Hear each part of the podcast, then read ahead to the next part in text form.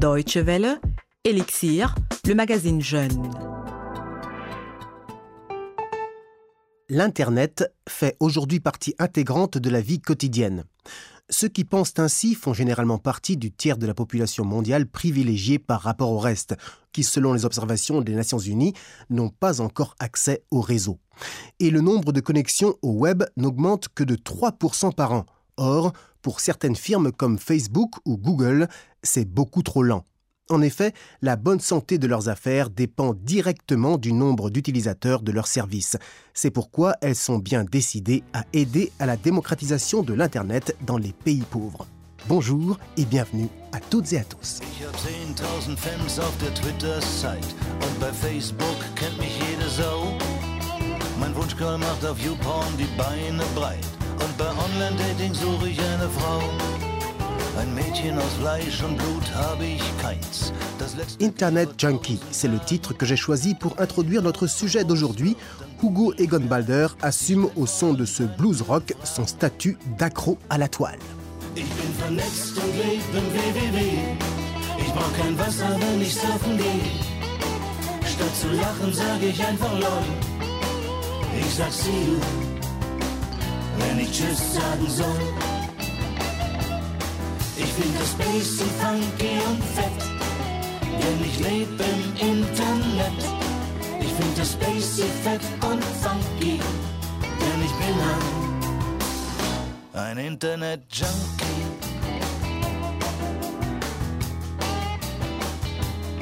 Ich bin allein, meine Freundin ist ein JPEG-Bild.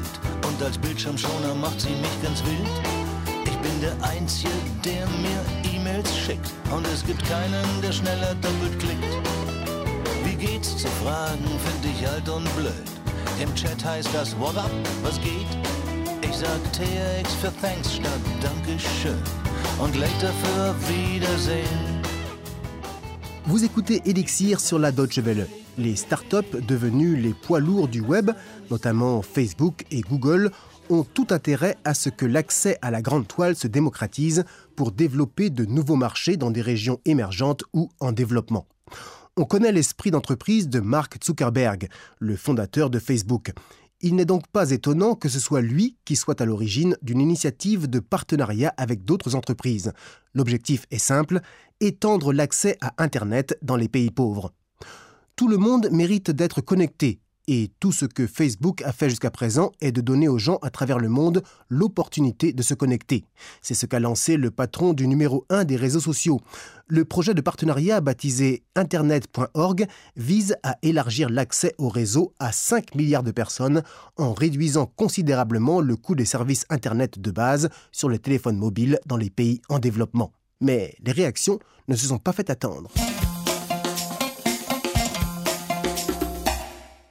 Marc, tu devrais remballer toutes tes affaires et plutôt fournir l'accès à l'eau potable et à la sécurité alimentaire à ces 5 milliards de personnes.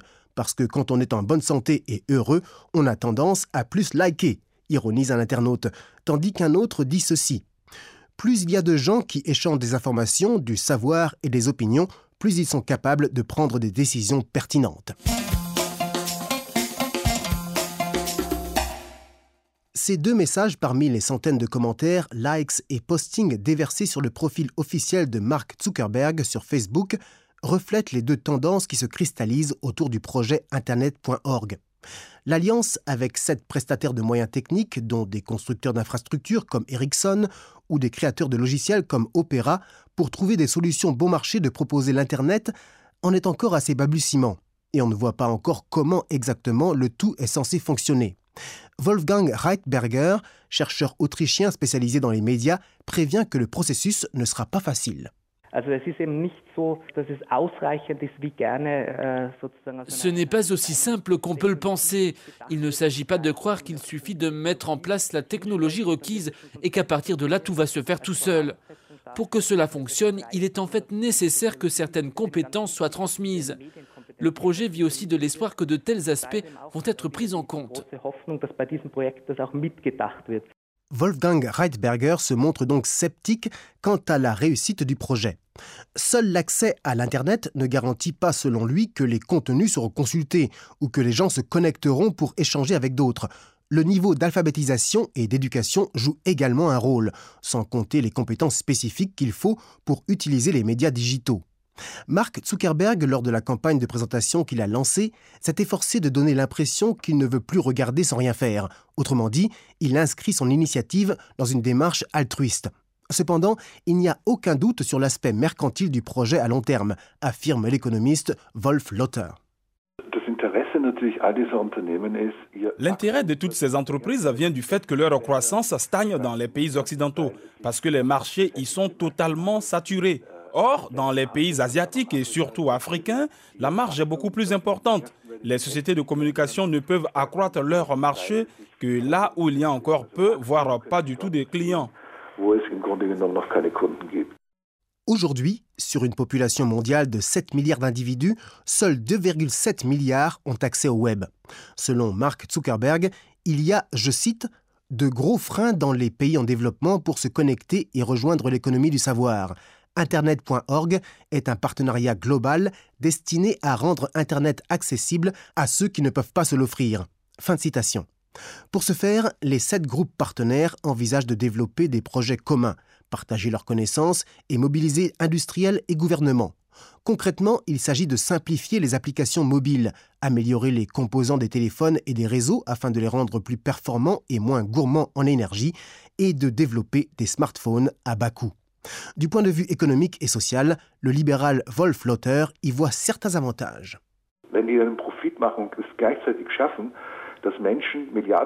Si cette initiative fait des profits et permet en même temps à des milliards de personnes d'accéder à Internet, alors elle aura réussi à faire quelque chose de positif pour les deux côtés.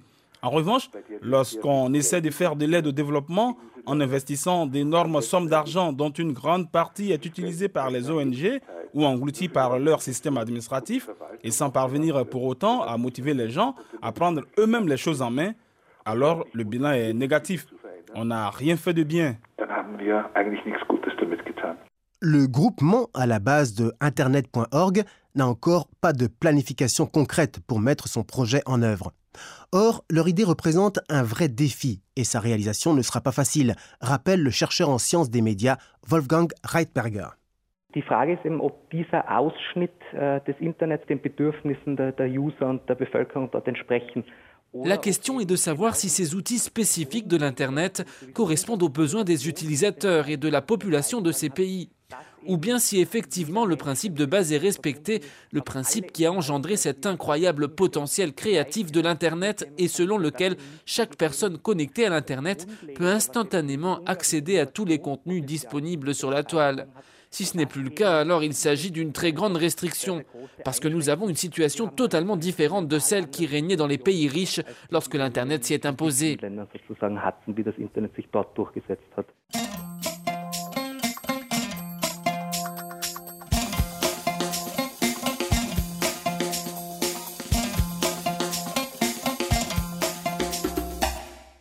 Merci à Johanna Schmeller et Mu Chui qui ont recueilli les interventions que nous venons d'entendre.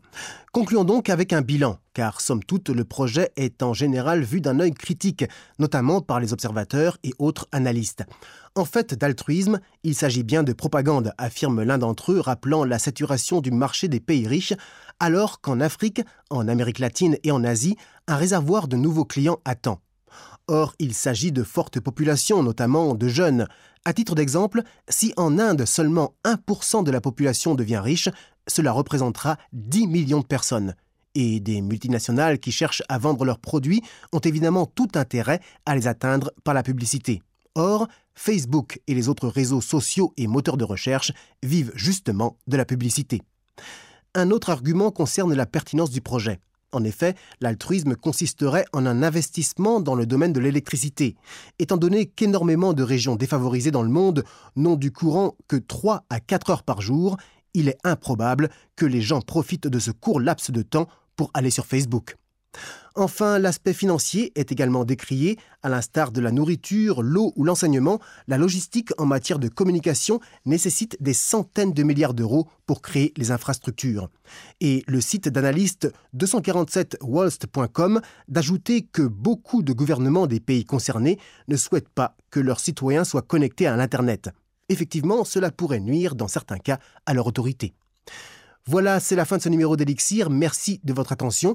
Le podcast de cette émission vous attend comme d'habitude sur dw.de français. N'hésitez pas à en faire usage. On se quitte en musique avec Irie Revolté, groupe de reggae francophone basé dans le sud de l'Allemagne. Et puisque l'automne arrive ici, il est grand temps de rendre hommage à l'été. Excellente suite de programmes sur la Deutsche Welle. Salut à tous et à très bientôt. Comme chaque année, c'est la même chose. Le soleil vient juste de me réveiller. Et je me rends compte que l'hiver est passé et que l'été vient juste d'arriver. Il est impossible pour moi de rester dans l'appart et gâcher toute la belle journée. Je dois sortir pour en profiter, car l'été est là pour le fêter.